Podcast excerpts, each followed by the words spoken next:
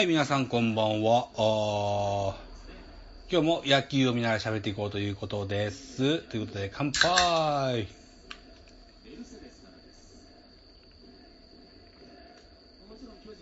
はい、ということで、ついにいよいよ来ました今シーズンのセリーグのジャイアンツの最終戦です。えー甲子園球場で行われております阪神対巨人の一戦を BS 朝日で見ながら喋っていこうというようなことです。えーっと、今日の阪神の先発はメッセンジャー、巨人の先発はメルセデスという両両助っ人外国人の先発起用になってます。現在3回表、えー、0対1で阪神の1点のリードになってます。えー今日がジャイアンツの最終戦。今日勝てば、えーなんとか3位に滑り込んでクライマックスシリーズの出場権を手に入れるというジャイアンツですが、1点のビハインドということになってます。スポナビで見てたら、なんだっけな、エラー絡みだったんだっけな？忘れちゃったな。まあまあ、とにかく、うー1点を失っているというジャイアンツですが、坂本3割4分1厘か。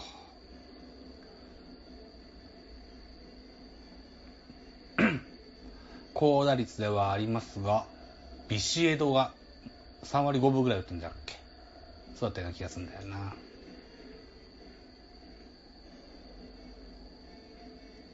えーっと、巨人は高橋由伸監督の退任が決まっております。えー阪神は金本監督の続投は決定してんだよな、確かな。うーん。お、ビシオ3割4分9厘。ビシオ3割4分9厘、坂本3割4分2厘というような、状況。首位打者。うん。2年前かな、ショートで、あ、坂本が、あ首位打者を取った時には、セリーグでショートで首位打者は初めてだったような気がしたんだよな。ん ?12 球団だったっけなどうだったっけな？おうん、ナイバティーン、レフト前ヒット。さあ、先頭のメルセデスが倒れまして、ワンアウトから、あ坂本がレフト前ヒットで一塁に出塁です。今日の2番は田中俊太ですね。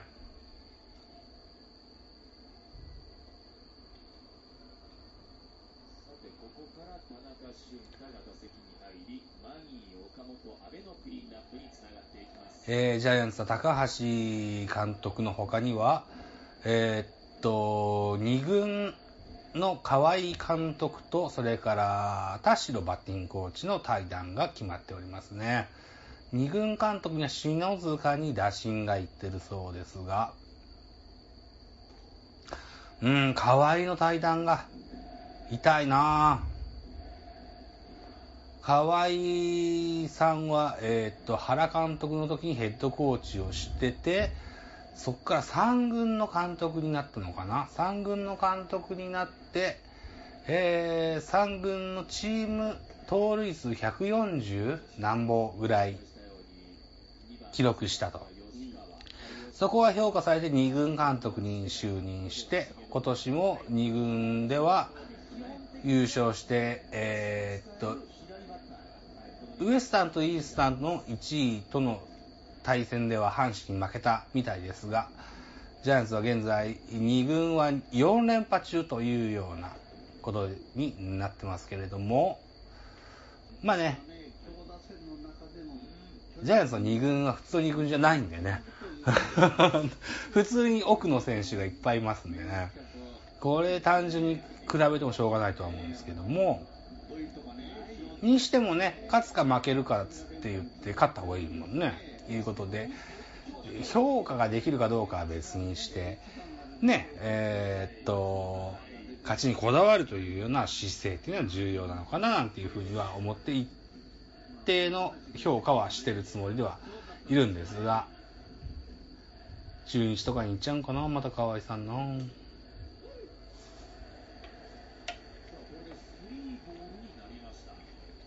で、来季は原監督に3度目の監督の打診がいっているという現状ですね。受けるのかな？もしも原が3度目の監督を引き受けてるくれるのであれば、ぜひ、後継者もね、決めてほしいなというようなふうに思いますよね。歴史を紐解くと、うーん、王さんが引退した直後の監督が藤田元氏で、えー、その時の、その時すぐ王さんも引退したということで、助監督という、おー助監督という役職に就いたわけですね。で、藤田さんの後に王王さんが監督になるということになった歴史があります。うん、田中俊太、ライト前ヒットで坂本を激走の末三塁セーフということで現在ワンアウト一塁三塁という状況ですね。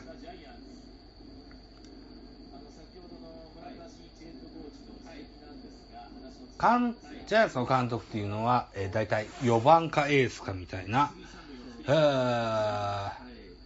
現役の時にね、やってた人がなるという伝統があります。川上も、川上哲治が V9 時代に、誰だっけなどっかの会合に流し忘れていって、俺の次はこいつだからっつって紹介したみたいなエピソードも聞いたことがありますね。ということで、ジャズの監督というのはとてもとてもこう、高い高いハードルを超えていかないといけないというう役職になってます。が、高橋監督に限っては、なんつうんだろうな、ジャイアンツの、本社というか、うんフロントというか、あの辺りのご利用しで無理やり現役を引退させて監督に据えたという経歴があります。高橋監督は、なんつうんだろうな、引退試合もなかったし、うん、ジャイアンツにとても功労してくれた選手ではあったんですが、とても同情すべき経歴になってますね。入団の経歴もそうだったかな。当時は逆指名制度の時代だったですが、本人はヤクルトに入りたかったそうですが、うーん、お家の事情で、えー、ジャイアンツが金銭的な面倒を見てあげるよっていうような条件付きで、えー、その代わり入ってくれということで、えー、入団させたと。で、引退の際も監督にしたいから現役を辞めてくれと言われて首を縦に振って振らせてと言っていいのかな。うん監督に据えたと。でもう1年の監督の続投を要請した結果ここで首を横に振ると。うんジャイアンツに対して初めて反抗を高橋由伸は敢行するわけですね。うん。松井もそうだけど高橋も、ジャイアンツにとても貢献してくれて功労者と言えますが、引退後の関係が悪化するようなジャイアンツのフロントの指示っていうのはあまり僕は支持できないななんて思ってますね。江川が監督しないのもそういうとこもあるんじゃないのかな。渡辺恒さんがご存命のうちに監督させてやったらいいないいのにななんて思うんですけどね。まあいいか。ということで、現在ワンアウト三塁一塁、バッターはケシ・マギ。えー、右バッターボックスです。えー、3番サードなんだろうな。3塁には坂本、2塁に、1塁には田中俊太がランナーで出てます。おー、メッセンジャー147キロのストレート外れてボール。フルカウントとなりました。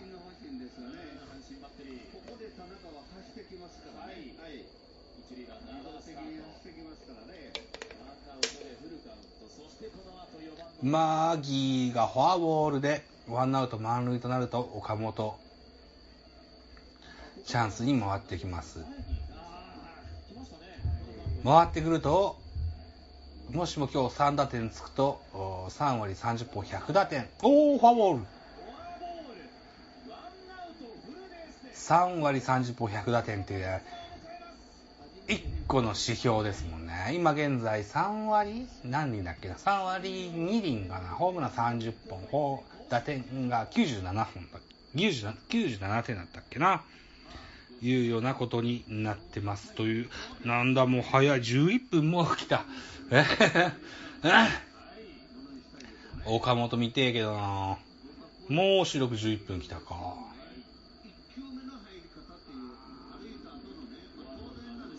さあさあさあ、チャンスです。今日3打点、きっと彼は打ちたいはずです。あ、史上最年少シーズン100打点になるのか。へえー、ということで収録時間が11分40秒を回ります。わ、岡本の打席、初球どうだ？初球打ってホームランが一番いいな。どうだ？なあ、見逃した。はい。じゃあまた後です。お待ちください。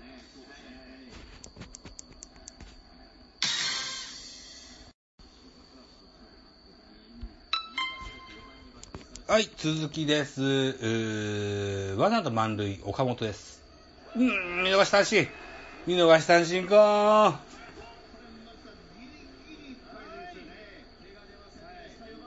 メッセンジャーのアウトコースのストレート、これ見事なコントロールでしたね。見事なコントロールです。梅野のキャッチングも良かった。あー、しゃあないな。岡本見逃しの三振でツーアウトになりました。ツーアウト満塁です。打者は安倍晋之助。あと1本で400号、通算400号ホームランとなります。かつては満塁しんちゃんというような異名もありました。えー、今シーズンは2割4分6にホームラン11本、打点が44というようなあ成績になってますが、とてもとても大事に大事に使ってきた印象があります。安倍晋之助です。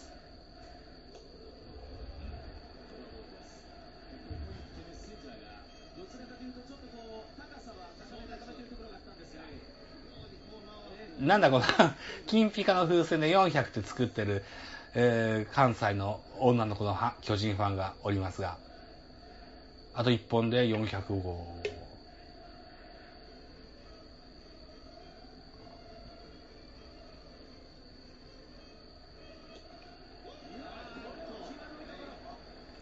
そうそう、来年はおそらく原監督になるんでしょう。原監督になったらば、さっきも丸一で言いましたけども、次世代を担う指導者をも育成してほしいなって思います。そういった意味で、安倍晋之助は、おそらく来年も現役でいることでしょ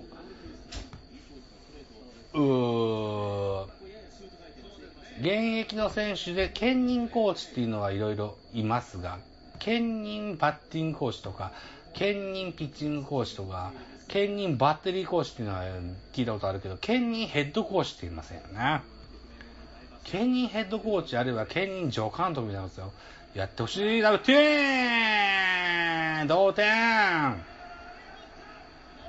一塁線を強く破る。お2点入った逆転ツーベースヒットスタンディングツースタンディングダブルですね安倍晋之助2点タイムリーツーベースヒットです。3回の表、メッセンジャーから放った、えー、一塁線を破るタイムリーツーベースヒットを安倍晋之助が放ちました。現在2対1、ジャイアンツの1点のリードに変わります。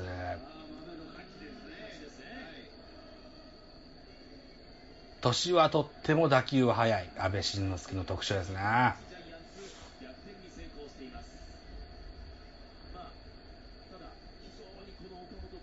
インコース、ガバッと開いてパカーンと。さあ逆転しました。ツーアウトランナー2塁とチャンスは続きます。今日の6番は長野久義かな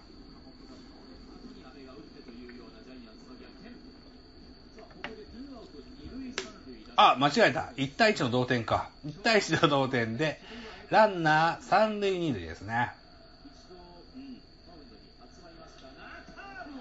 これ？2対1だ。あれ ?2 対1か ?2 対1か。2対1のか。逆転のタイムリーツーベースです。えー、現在2対1、えー、3回の表が終わります。長野はライトフライに倒れました。はい、コマーシャルでーす。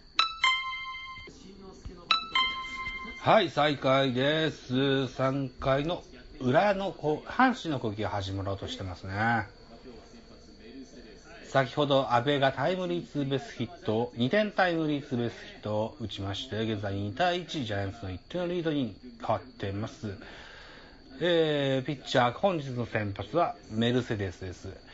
えー、ジャイアンツの最終戦、エース菅野があベンチで待機、機会があれば投げちゃうぞと言ってますね。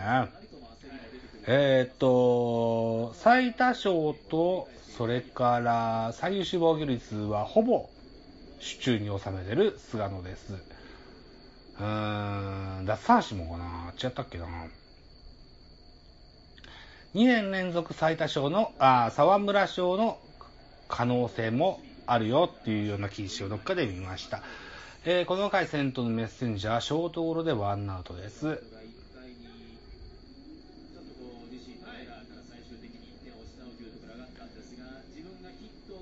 セカンドベース、ややセカンドの側で、えー、補給してのゴロのさばきでワンアウト。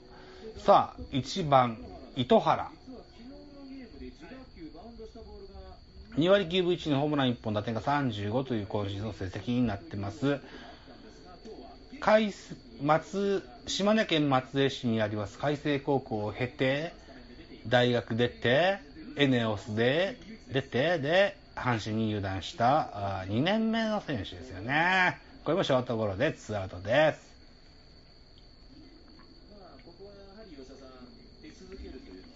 2割9分1厘って大したもんだよな。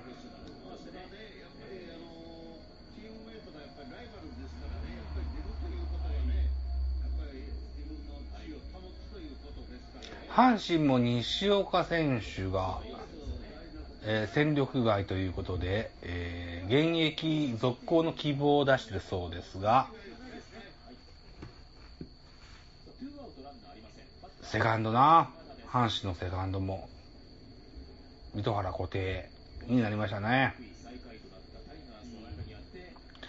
巨人もセカンドはずっと埋まんなかったけど、阪神も長いこと埋まってないような印象なんだよな。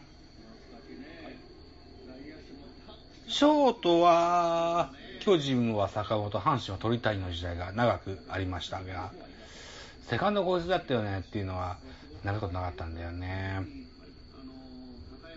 あ、それこそ今シーズン引退します、脇谷亮太、それから寺内隆之、ジャイアンツでセカンドのレギュラーも1年ぐらいかな、2年ぐらいかな、長本選手おりましたが、長年レギュラーっていうわけでもなく、引退の年になってしまいましたね。えー、去年は藤村大輔が引退しましたね。セカンドってやっぱ、セカンドは鬼門なのかもしれないけれども、吉川直樹には長いことセカンド守ってほしいなとは思うんだけどな。でも坂本がいつまでショート守れるかってところもあるんだよな。ああ、小橋のちょっと。えー、3回裏、あ阪神0点です、えー。4回の表になろうとしております。コマーシャルです。はい。再開です。えー、っと、現在見てるのは BS 朝日です。クライマックスシリーズの予定をね、テロップで発表しましたが、巨人王は DNA って書いてましたね。えー、本日10月9日、2018年10月9日このゲーム、巨人対阪神の甲子園で行われているゲーム、これを取れば、3位が決定、えー、3位が決定すればクライマックスシリーズの出場権を得るよと。2位がもう決定しております、ヤクルトスワローズの本拠地、えー、神宮球場で10月13日から行われるクライマックスシリーズのファーストステージの出場権がこのゲームに勝つと手に入ります。入りますが、そうか、去年も横浜 DNA が日本シリーズに出ました。えー、っと、泥だらけの雨の甲子園球場で阪神との激闘を制して勢いに乗ってズームズームスタジアムで広島とやってそれを蹴散らしてで3位の DNA がセ・リーグの代表として出たのは去年のゲームでしたね。そういえばね。パ・リーグは、ホークスだったからチャンピオンのチームと3位の、セ・リーグ3位のチームの日本シリーズだったような、あ2017年の日本シリーズでした。というような、クライマックスシリーズが始まって、今年でえ、10年目 ?11 年目ぐらいだったような気がしてますが、ジャイアンツは3位とか2位になって、えー、リーグ1位じゃないけども日本シリーズ出たよっていうことは1回もないはずですね。やってみたら面白いですね。やったことないことをやってみることは面白いことだと思います。ということは、今日買って3位入っておきましょうか。そうすると、なんかこの間、ポッドキャストのホークスキャストで聞いたら、ホークスされたら喋ろうかみたいな話を、うーなんか、真に受けてますけどね。まあね。先に焼きみたいからな。喋れるかなというふうに思います。4回表です。現在2対1ジャイアンツの1点のリード。ピッチャー、メッセンジャー、バッター、小林誠司というマッチアップになってますよ。ワンアウト、カウントは2ボール、2ストライクです。お、収録時間が11分40秒を回ってます。はい、じゃあ、どうかな？後半もできたらいいなと思いますが、どうかわかりませんよ。はい、じゃあ一旦切っときましょう。ありがとうございました。はい、続きいってみましょうか。5回表です。えー、バッター、陽大館、えー、アウトカウントは2アウト、ランナーは2塁1塁という状況になってます。えー、ピッチャーは変わらずメッセンジャーですね。受ける捕手は梅野選手です。カーブ外れて、カウント2ボール1ストライクというカウントになってますね。今日はちょっともう見れないかなと思って下に下というか1階に降りていきますと子供がドラえもんの再放送のビデオを見てました。うん。で草野球のシーンがあってジャイアンツ対隣マーチの試合 GVST って書いてあって見見なきゃと思ってまた上がってきました。はいということで両大館タイムリースリーベースヒットだ。4対1に変わります。イエーイ拍手拍手はこれだ陽大館ライトオーバーのタイムリースリーベースヒットという形になりました。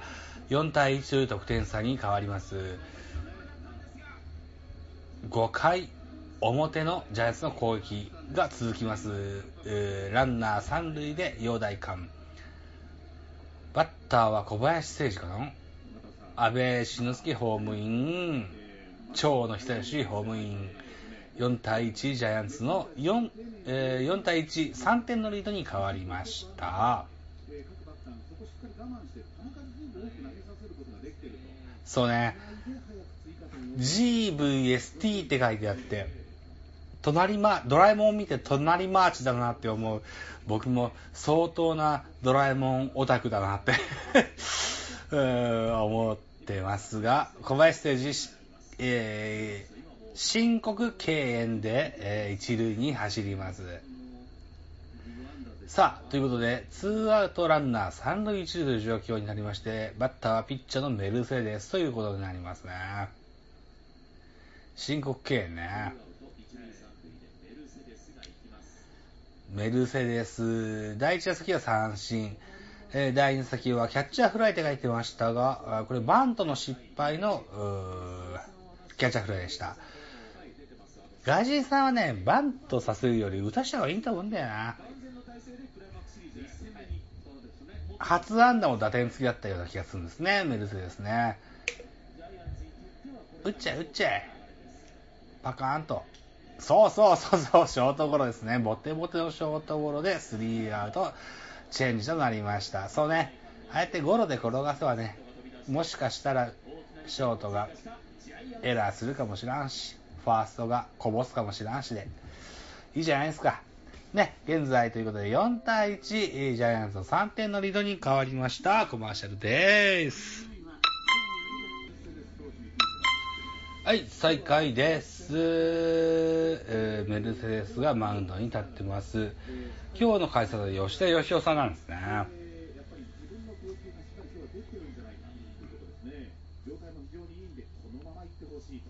この回の先頭は梅野龍太郎。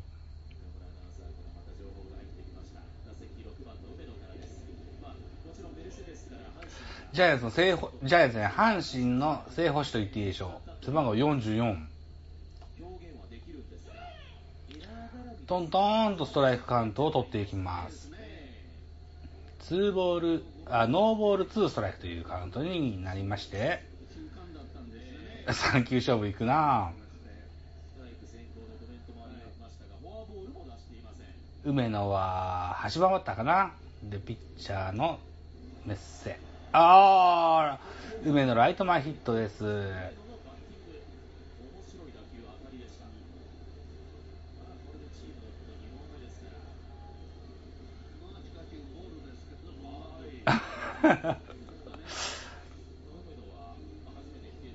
どうね、真ん中というか、ややインコース、低めのボールの球をうまくさばいて、ライト前ヒットです。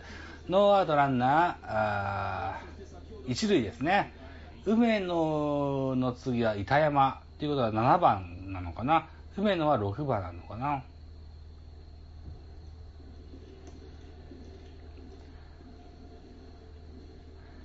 えー今日の先発はメルセデスです、えー広島カープのアカデミーで、えーえーなんつうんだろうな。あ修行して、えージャイアンツの育成契約になって、えー今年の夏に支配下登録になったピッチャー今や替えの利かないサウスポーの先発と言っていいと思います。とりあえず、コントロールは抜群ですね、この人ね。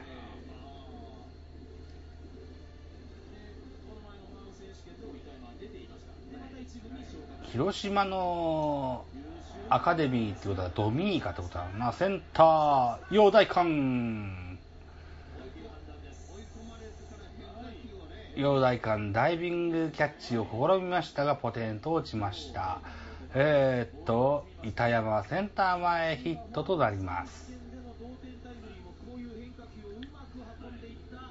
ノーアウトランナー二塁一塁という状況ですね。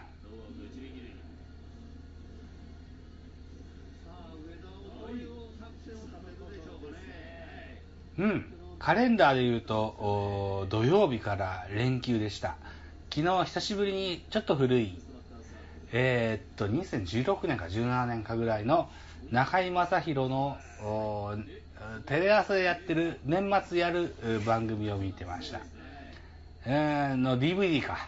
あ自分で焼いたやつね、うん、そしたらえー、っとなんだっけな。うん安倍晋之助監督とそれからホークスと松田監督とそれから、えー、イーグルスの則本阪神藤波監督の、えー、俺が選ぶチームドラフトみたいなそんなコーナーがあってそれをずっと見てました。えー、安倍晋之助はずっと補欠でなかなか出てない松本哲也をドラフト8位か9位で指名したのに、えー、シーンを久しぶりに見て相変わらずしびれてしまいます。えー、陽大館ポテンのセンター前ヒットダイビングキャッチしましたが、センター前ヒットになりました。松本哲也だったらどうだったのかなって今でも思うわけですね。ジャイアンツファンってやっぱ、生え抜きに肩寄りしちゃう傾向にあるとは思うんですけども、にしてもね、松本哲也と陽大館、確かに守備に定評のある両選手ではありますが、後ろに走るのは陽大感が強いかな。前に走るのは松本哲也が強いんじゃないかなっていうような印象があるんですよね。ということで、えー、現在、えー、5回裏、ワンアウトランナー3塁2塁、えー、得点差は4対1で、えー、バッターはメッセンジャーに代打鳥谷選手ですね。代打鳥谷。ダイヤ鳥谷確か阪神はもう最下位が決定してんだったよなダイヤ鳥谷でいいんかなとは思うんですよね鳥谷はファーストゴロこの間に梅野選手がホームベースを踏みます。4対2、えー、得点差は2点に縮まります。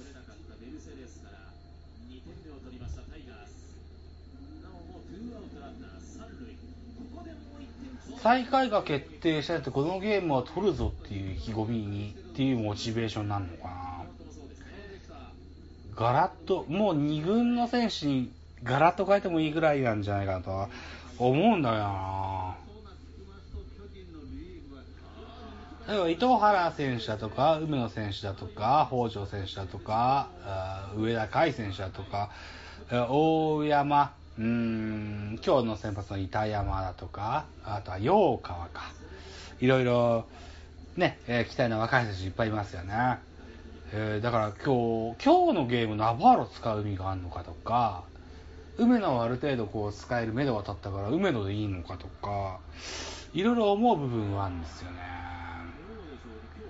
順位決まってたら何もでもでき、いろんな使い方ってあっていいんじゃないかなって思うんだけど、ジャイアンツにはやっぱ勝たんとなっていうような意識なんでしょうね。メルセデスこれ多分狙ってますよ。インハイの何？スライダー抜けたやつ？っていう印象なんでしょう。顔付近行きましたね。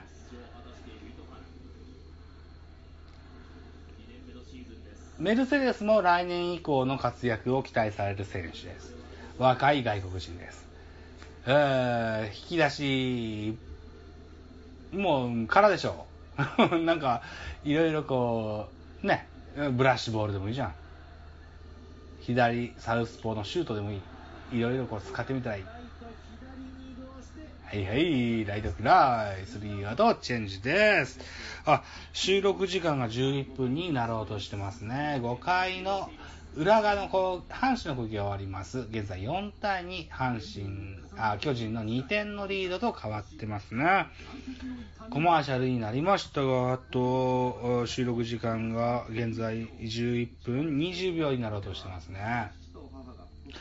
うーん、まあ、高橋由伸辞任でしょ？それから、えー、っと、なんだっけな、えー、高野花が、あ引退、親方の引退を発表しましたね。平成を代表する2人のアスリート、クールビューティーという共通点がありますわ。とっても被る2人が、えー、今年2018年、平成最後の年に、えー、その業界を去るというのも一つの思うところではありますよ。ということで、12分になろうとしてます。ありがとうございました。もう一回やってみましょう。もう一回やってみましょう。えー、っと、ジャイアンツの今シーズンの最後のゲーム、えー、最後のゲームだから、伝統の阪神巨人の2018年の最後のゲームと言えます。えー、平成最後の阪神巨人戦とも言えます。このゲームで、えー、と先発のピッチャーはあ両方とも外国人。阪神はメッセンジャー、ジャイアンツはメルセデス。ということになってますが、メッセンジャーっていうのは今年 FA 権を獲得して、え、来年から日本人扱いになる長く日本に、えー、住んでいただいております外国人の助っ人ピッチャーと言えます。阪神のエースと言ってもいいでしょう。えー、ジャイアンツの先発メルセデス。これは今年の夏に支配下登録された育成選手でありました。若いドミニカ出身の外国人です。23歳かな。左ピッチャーですね。うん。いうこともあって、えー、平成最後の阪神・巨人戦両外国人での先発でスタートしてますが内容が若干違うの若干というか両極端というかベテラン、うん、外国人対新人外国人と言えることだと思います。えー、っと先ほど5回裏ピッチャーメッセンジャーのところに代打が出ました。代打鳥谷が出ましたので先発ピッチャーメッセンジャーはお役御免です。現在。阪神の2番手投手が、えー、ピッチング練習をしてます。この回の先頭坂本勇人、えー、現在4割3割4分2厘ぐらい打ってます。今日も3打数2安打という好調が続いております。えー、っとリリーフピッチャーと言いました岡本洋介、えー、今シーズン西武から入、えーえのきだと、えー、交換トレードで入ったあピッチャーです。右ピッチャー、背番号13。逆にえのきだ、西武に行ってローテーションピッチャーに収まりまして、2桁勝利を初めてだったっけな。左の先発としてね、えー、やってますわ。いうことで、えー、6回表が始まっております。えー、ど真ん中のストレートをファールになりました。あっちゃーという顔をしてます、坂本。えー、カウントがワン、ツーボールワンストライクというカウントになっています。えー、6回表、えー、先頭の岡本です。ノーアウト、ランナーなしという状況ですね。アウトコース、ストレートもファールボールです。ツーボール、ツーストライクとカウントが変わります。平成最後とかなんじゃとかいろいろ言ってます。いろいろこうね、えー、年をへ、へ減るごとに変わっていきますよね。えっ、ー、と、火曜サプライズという番組があって、ウエンツ英二が司会をしてる番組。これはサプライズという帯の番組だったですね。立ち上がりの時はね。月から金までやって、月曜日が誰々、火曜日が誰々ということで、え、えなりかずきが司会してたり、爆笑問題や、うん、雨上がり消したいとかもあったよな。え、えー、っと、えなり、ウェンス、雨上がり、爆笑問題、だから月目か。月目であったのかな。結局全部、亡くなって火曜サプライズということで、えー、ウエンツエイジがずっと、ウエンツエイジの番組だけ残った感じになってしばらく5年、3、4年ぐらいやったのかな。ウエンツエイジも今年を最後に外国に留学するよっていうのを発表してますよね。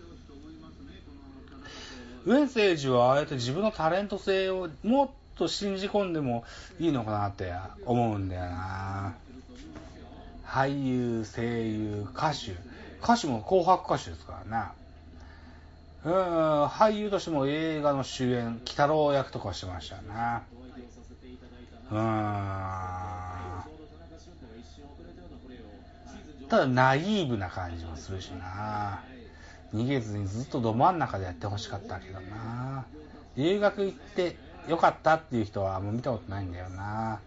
ということで、田中俊太セカンドゴロです。えー、っと、坂本もアウトになったからツアーとか。ツーアウトランナーなし、岡本ナイスピッチングが続いてます。阪神の岡本ナイスピッチングが続いてます。えー、3番、ケイシン・マギ。今日は三塁ゴール、フォアボール、ファファール、フライということで、2割8分4厘、ホームラン21本、打点が83という、年だ年だと言われる割には結構いい数字が残ってますよね。ゲレーロと比べれば、こんぐらいできてくれたら。はい、ライト、ライナーです。スリーアウトチェンジとなりました。スリーアウトチェンジ、6回の表終わりまして、えー、得点数4対2、ジャイアンツの2点のリードです。コマーシャルです。はい、再開です。6回表、裏の阪神の攻撃が始まってます。えー、っと、ピッチャーは変わらずメルセデスです。テンポのいいリズムで投げ込んできますが、レフト線を破ります。島田選手ですね。俊足選手、背番号53番。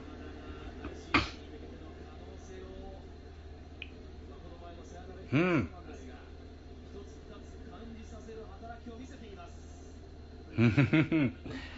体のサイズ感から言っても、背番号から言っても、ポスト若しなんでしょうね、この人ね。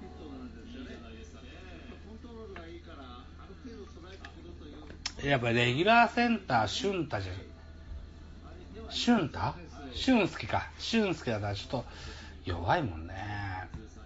島田君がこう入ってくると、阪神も怖いなって思うんですよね。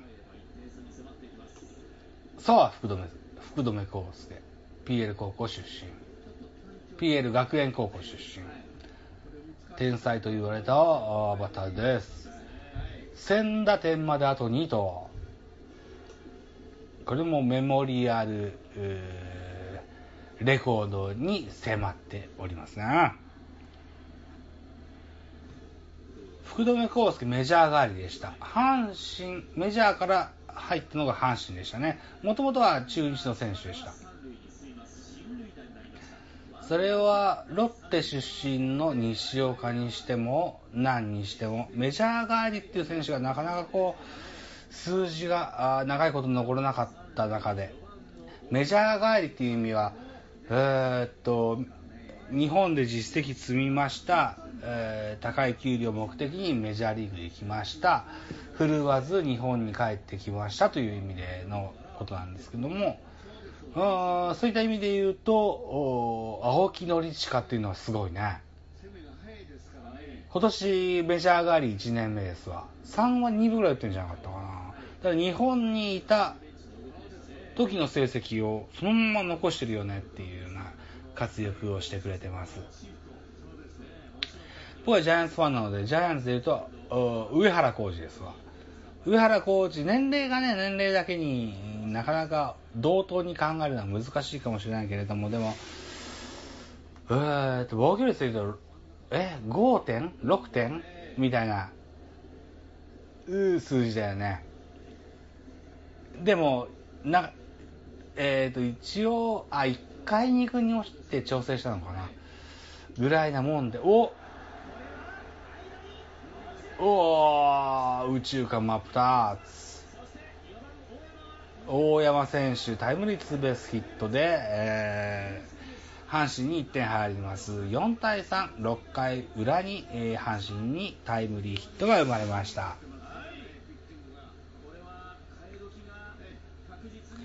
高橋監督、ベンチを飛び出します。メルセデスに変えて、リーフピッチャーが出てくることになるでしょう。今日は最多勝、最優秀防御率がほぼ確定しております菅野も機会があれば出てやるぞと息巻いてました。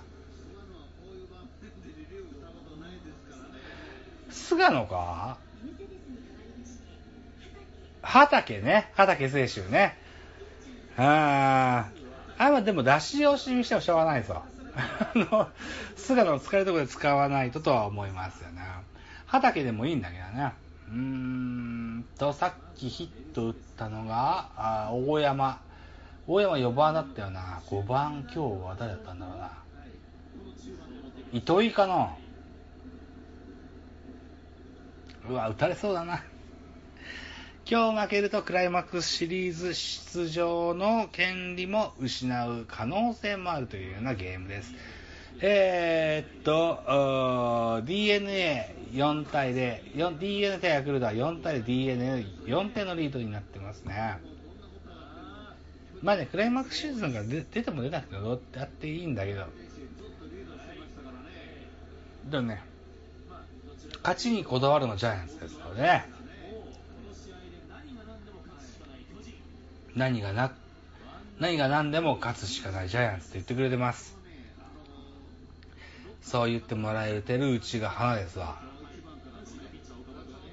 ガチャガチャといろいろ大きな大改造がある2018オフから2019のシーズンインまでのストーブリーグになりそうだなっていう印象があります。収録時間が11分40秒になろうとしてますね。畑選手、セットポジションでの投球練習が始まってます。こいつは怪我だけしなきゃいいかなとは思うんだよな。いつかジャイアンツのクローザーに収まってくれたらいいかなって思ってます。はい、ちょっと休憩。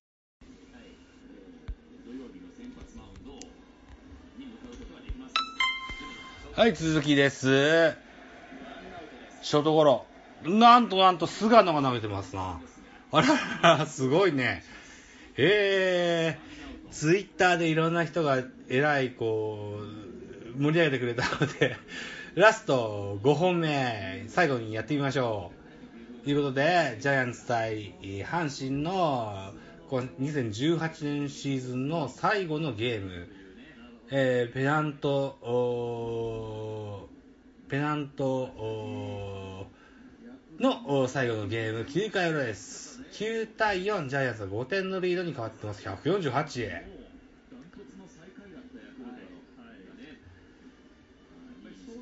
菅野智之が投げてます。来年は原辰徳おじさんがまた3度目の監督になる予定なんでしょう。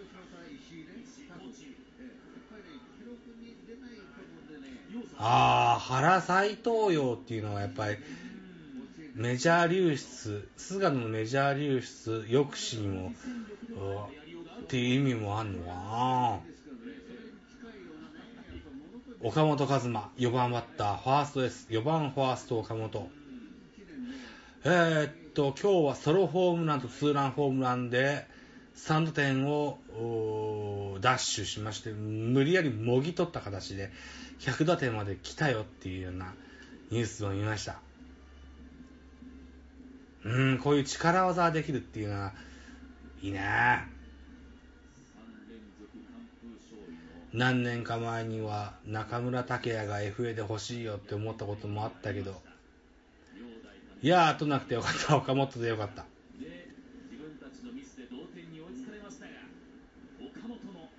さあさあ、この左バッター誰だ？うーん。島選手かな ?63 番。陽川選手かな？あ、板山選手か。あさあ、ツーアウト。9回裏ツーアウトランナーなし。マウンドはあ菅野です。リリーフ登板はルーキーイヤー以来なんじゃなかったかな。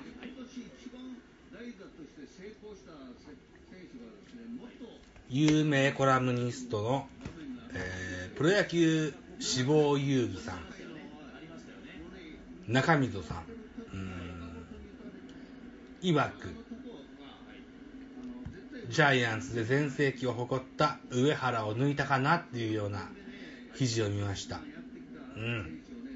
そうかもしんないな。153キロ。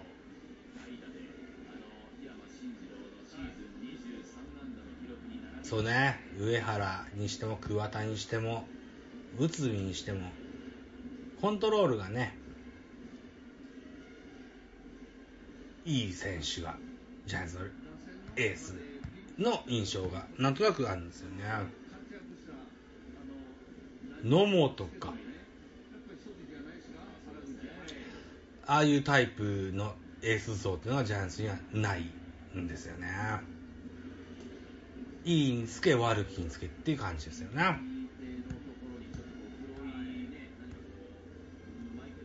野茂でもいいし、藤波でもいいし、青柳でもいいし、えー、どこに行くか分かんないような、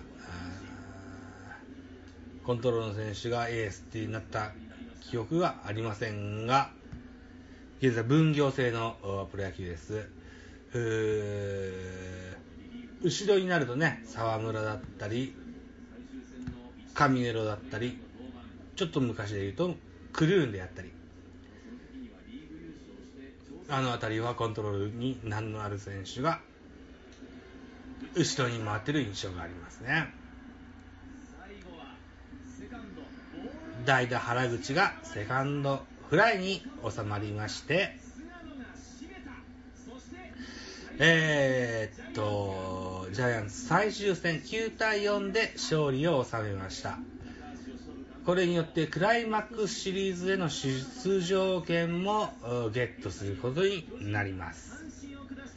えー、本日10月9日の甲子園で行われたゲーム9対4ジャイアンツ5点差で、えー、リーグ3位を決めましたというゲームになりました。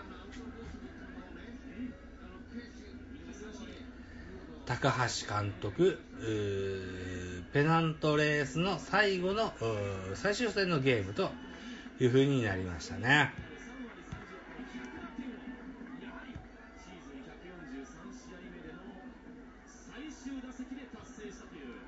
うん。岡本和真3割30本100打点。ついに達成、最終打席で達成という話をしてますね。うん、嬉しい話ですね。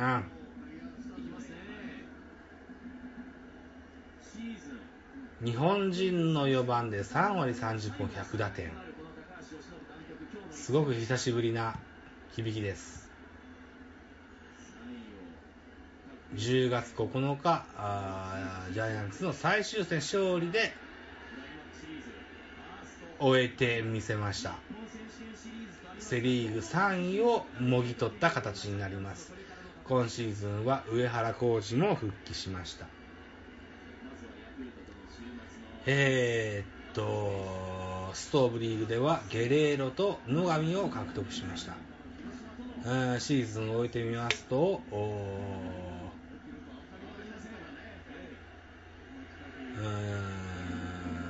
独立リーグリーグに行った村田修一はえー、結局 NPB に属することなく引退他には杉内俊や西村、えー、健太郎、脇谷亮太、寺内隆之、えー、この辺りが今シーズン限りで、えー、ユニフォームを脱ぐという発表をしております。